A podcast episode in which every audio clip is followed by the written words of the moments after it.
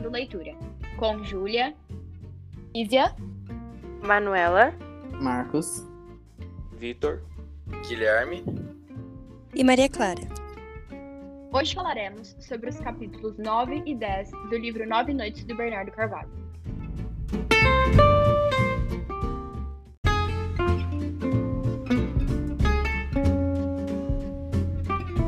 Nove inicia-se com o segundo narrador, onde a mãe de Bill, Fanny Quinn, no dia 1 de novembro, escreveu uma carta para Heloísa, em que o conteúdo da mesma contava sobre as expedições missionárias e a expansão da malária, doença que matou milhares, e os infelizes sobreviventes, no delírio de seus pesadelos, à margem do rio Coliseu, viram um homem que inicialmente pensaram ser um preso ou um fugitivo, mas este, na verdade, era um etnólogo e havia dado aos pobres enfermos um remédio que, como um milagre, lhes tirou daquele estado lastimável. A partir desse momento, Queen passou a ser visto com outros olhos e conhecido naturalmente como uma espécie de salvador. No final de 1940, ainda extremamente abalada pela morte de Bill, sua mãe viaja até Chicago para assistir à palestra de Betty, Young e Thomas. Tal palestra foi ilustrada por meio das fotos tiradas por Bill entre os Trumai. Fanny, por sua vez, não perguntara nada, uma parte por constrangimento, mas também por medo do que eles pudessem falar.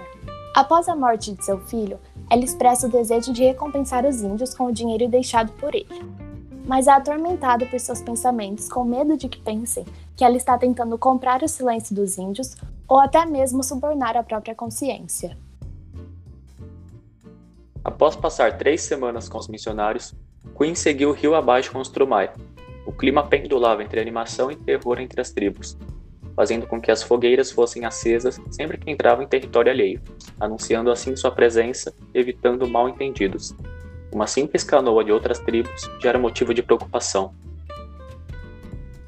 Antes, os Trumai eram muito conhecidos por sua coragem, só que conforme o tempo foi passando, as outras tribos se tornaram ameaças, porque haviam muitas disputas internas entre as tribos.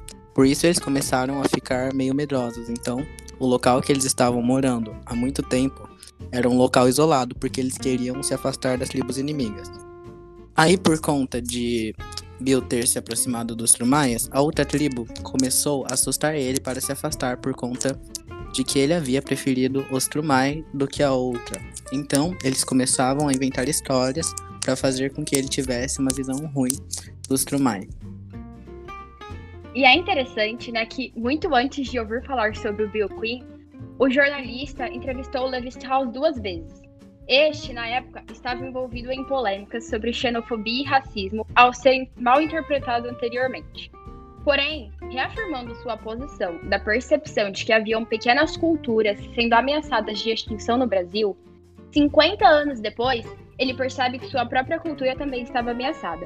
Por isso, dizia que toda cultura deveria defender sua identidade, resistindo às suas oposições Portanto, havia chegado a hora de começar a defender a originalidade de sua própria. Os Trumai, ao contrário das outras tribos, tinham pouco contato com os brancos.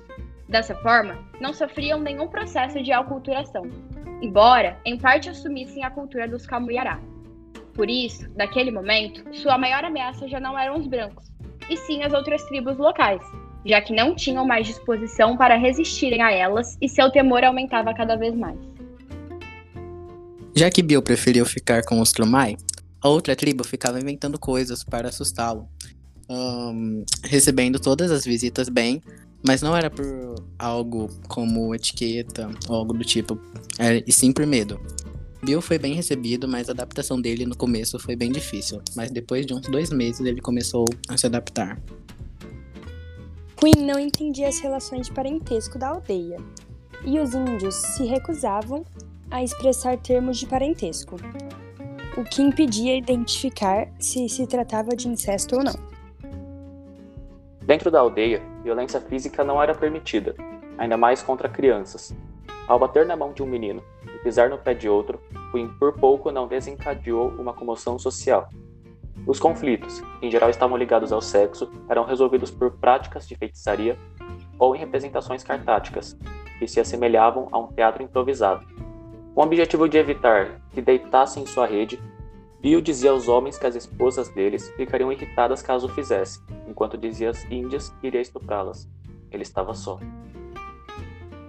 Queen estava cansado de observar, mas nada podia lhe causar maior repulsa do que viver como os índios, comer sua comida, participar do cotidiano, fingindo ser um deles. Ele se mantinha afastado em um ciclo vicioso e voltava a ser observador. Queen preferia não se envolver com ninguém. As únicas pessoas com quem ele se envolvia eram geralmente crianças, principalmente com um órfão de 10 ou 12 anos, que era mantido à margem, que tinha interesse pelos jogos sexuais. Como não havia meninas adolescentes, os jogos sexuais eram feitos por meninos e meninos ou meninos e homens. Queen sempre parecia impressionado com os costumes da tribo Trumai, e esse sentimento não foi diferente com o ritual de passagem para a vida adulta, em que os meninos Trumai tinham um corpo inteiro esfolado com uma pata afiada de tatu.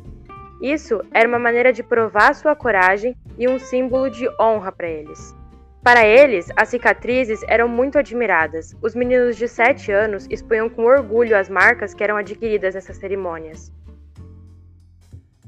Os Trumai, apesar de estarem em vias de extinção, continuavam praticando o aborto, matavam recém-nascidos e, sem saber, cometiam suicídio coletivo, porque estavam vivendo um processo coletivo de autodestruição. Na estada de Bill, em Trumai, ele não viu nenhum caso de suicídio, mas sentiu que eles tinham um temperamento suicida muito forte e estavam prontos para se matar. Durante uma das caçadas, falaram para Bill que um pássaro de cabeça vermelha que se chamava Lee era um sinal de morte para quem visse. Bill viu, mas achou que era só uma peça, então não disse nada. Mas ele sonhou com esse pássaro mais de uma vez e acordava ofegante e com muito suor. Ele perguntou o que achava sobre estes sonhos e antes que respondessem, ele disse que os Trumai consideravam os sonhos uma forma de ver dormindo. Como os Trumai tinham essas tendências suicidas e para Queen isso era um desespero na vida dele, ele acaba se identificando e escrevendo um livro para essa tribo para que a cultura dos Trumai nunca morressem, porque dessa forma ele também se manteria vivo. Os Trumai viviam num estado de terror permanente, principalmente da tribo Suyar. Eles diziam que todas as tribos foram criadas pelo Sol, menos as do Suyar, que eram descendentes de cobra. Toda a aldeia Trumai queria dormir na casa com Bill Queen, porque ele tinha uma pistola, e muitas vezes pediam para que ele atirasse contra a escuridão para afastar os inimigos. A vida era pura insegurança, que sempre aumentava de noite. E esse foi o episódio de hoje. Obrigada por assistirem. Tchau!